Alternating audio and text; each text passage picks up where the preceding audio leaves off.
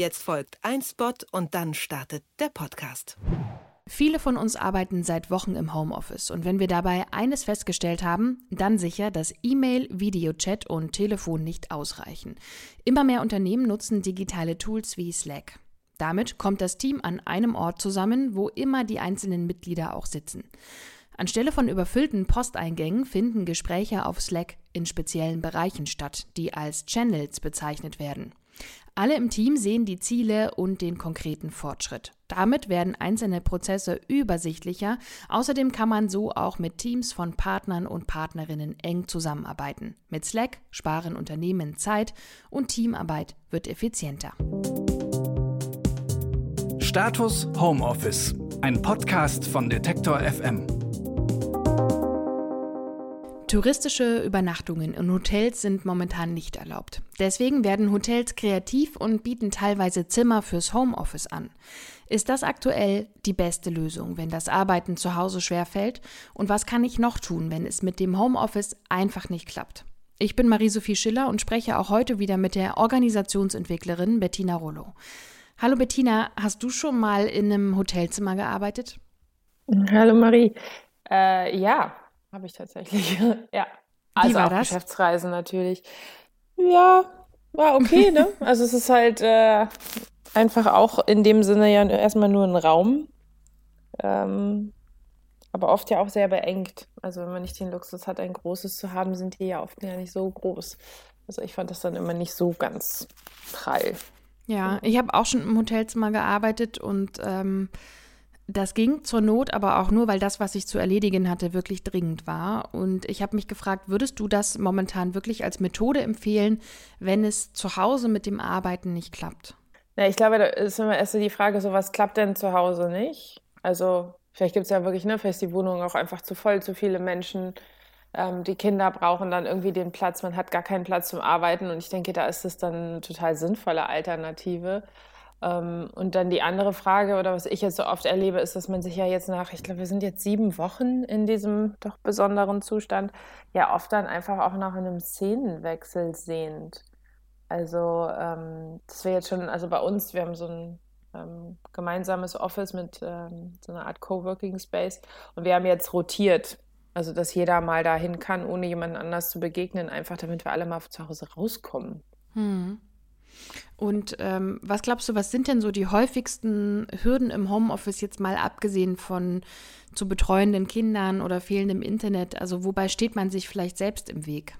Ich, ich habe den Eindruck, dass eine Hürde auf jeden Fall ist, so, dass alles halt in so einer Gleichförmigkeit versinkt und dass ich diese distinktiven Wechsel zwischen ähm, Arbeiten und Freizeit nicht mehr so erlebe. Und dass wir das als Menschen nach einer Weile eben auch als nicht mehr inspirierend und auch nicht als erholend dann also erleben, in dem Sinne, dass wenn ich jetzt alles, wenn alles ein gleichförmige Erfahrung ist und alles fließend ineinander übergeht, ich ja gar nicht weiß, so wann bin ich denn jetzt fokussiert und und streng mich vielleicht auch an in dem, was ich tue. Und wann ist denn die Zeit, in der ich mich dann erhole und wieder mit mir selber verbinde, meine Gedanken schweifen lasse? Und ich erlebe das gerade bei mir selber und bei vielen anderen so, dass sich das alles sehr miteinander verwoben anfühlt und dass das, was wir bräuchten, aber wäre, dass, dass es da einen distinktiveren Wechsel gibt. Also, dass ich weiß, so jetzt arbeite ich und jetzt gehe ich das ist vielleicht auch so der Wunsch nach dem geografischen Wechsel dann. Jetzt gehe ich arbeiten und bin woanders und mache das dann da.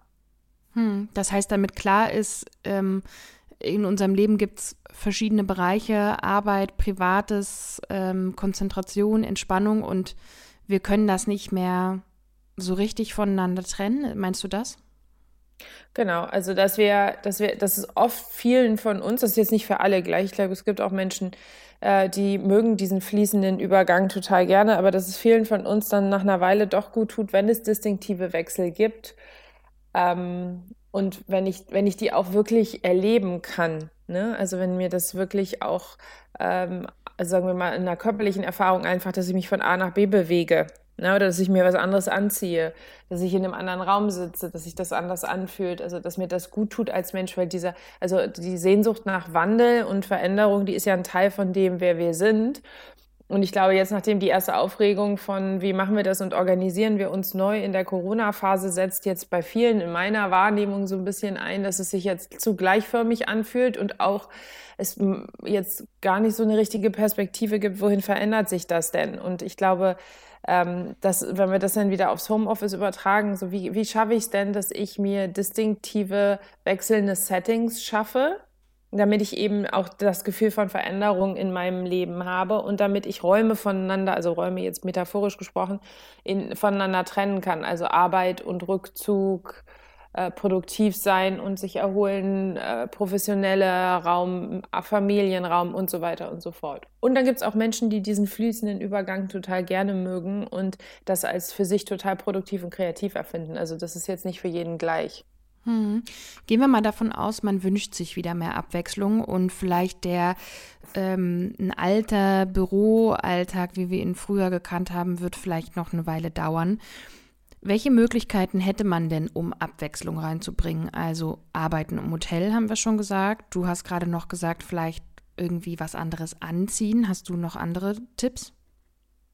Naja, schon auf jeden Fall ähm, also ich glaube schon distinktiv, sagen wir mal, einen Alltag gestalten, der, der ähm, sagen wir nicht so von vom Aufstehen in, sagen wir mal, also die, die Jogginghose und dann den ganzen Tag über in so einem eher, sagen wir mal, gleichförmigeren Rhythmus verbleiben. Ich habe das Gefühl, vielen tut es einfach gut, wenn es wirklich ist Aufstehen, wer, wer auch immer Sport macht, dann wirklich irgendwie diese Routine mit anlegen sich was Distinktives anziehen. Also meine Taktik im Moment ist immer, dass ich mich obenrum hübsch anziehe und dann trotzdem mir erlaube, die Leggings weiter anzuhaben. Das sieht ja dann keiner. Genauso übrigens ähm, mache ich das auch. genau. Scheint ja auch gerade irgendwie so der Running Gag zu sein. Und dann auch vielleicht sich einfach zu überlegen, was habe ich denn für unterschiedliche Möglichkeiten, mir abwechselndere Settings zu geben. Also eine Möglichkeit, die hatten wir, glaube ich, hier auch schon mal erwähnt, ist, ich nehme viele meiner Telefonate, die ich mache, auf einen Spaziergang mit. Also ich gehe dann raus. So, ich mhm. nehme das Headset mit und laufe dann, äh, während wir sprechen. Oder ich habe ich wechsle oft auch in der Wohnung. Also ich habe jetzt nicht einen Bereich, den ich designiert zum Büro gemacht habe, aber ich gucke, dass ich über den Tag hinweg immer woanders sitze. Und äh, ich habe vor allen Dingen jetzt gerade zumindest über mich gelernt, dass es super wichtig ist, zwischen äh, Sitzen und Stehen zu wechseln. Mhm. Also einfach da auch ähm, meinen Körper noch mal mehr zu bewegen, weil mir das jetzt in den letzten Wochen doch zunehmend einfach fehlt. Das heißt, da kann auch, ähm, also klar, man kann sich einfach so hinstellen, aber wenn man jetzt sagt, man richtet sich noch eine Weile so ein, kann quasi so ein Stehschreibtisch auch eine Möglichkeit sein. Genau, oder ein normaler Tisch mit einem Stapel Bücher drauf, wie bei mir. Ja, genau. stimmt, sehr gut.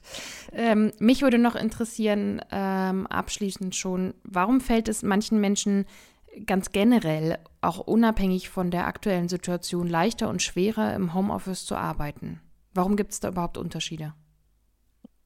Ja, ich glaube, das ist, ist, halt einfach eine Typfrage ich glaube, es hat viel damit zu tun, wie wir, also was für eine Fähigkeit haben wir uns aus uns selber heraus zu motivieren und zu strukturieren und wo es uns dann eben schwerfällt und es uns besser tut, wenn wir um uns herum eine Struktur haben, die uns einen Rahmen gibt und vielleicht auch eher eine Interaktion mit jemandem oder sogar eine Anleitung durch irgendwie eine Führungskraft, die uns motiviert. Also ich glaube, das ist einfach so eine Typfrage und ich glaube, die Menschen, die sowieso, denen es wichtig ist und die das auch brauchen, ihren eigenen Rhythmus, ähm, mit bestimmten auch Dingen wie irgendwie mein Tee oder ähm, eine Art und Weise, wie ich irgendwie eben wechseln will zwischen Sitzen auf dem Sofa, Sitzen am Schreibtisch und so weiter. Denen tut das gut, wenn sie im Homeoffice relativ selbstbestimmt sind und Menschen, die viel mehr davon inspiriert und motiviert werden, dass sie mit anderen interagieren, dass sie vielleicht auch Ansagen bekommen oder Deadlines. Also es gibt ja auch Menschen, die funktionieren einfach super, wenn man ihnen Deadlines gibt und auch irgendwie so ein bisschen den die gemeinsame kreative Spannung in einem, in einem Büro hält, die, die fühlen sich dann wohler, wenn sie designiert wohin gehen können, dort arbeiten und dort eine Struktur und auch eine Anleitung vorfinden, die sie da drin unterstützt. Und ich glaube, so, ähm, so scheiden sich dann auch ein bisschen die Geister, wer Homeoffice mag und wer das nicht mag. Vielen Dank an Bettina Rollo. Ihr könnt diesen Podcast abonnieren. Jeden Tag veröffentlichen wir hier einen kurzen Impuls zum Homeoffice, damit ihr gut durch diese verrückten Wochen kommt. Bis morgen. Tschüss, Bettina. Tschüss. Status Homeoffice, ein Podcast von Detektor FM.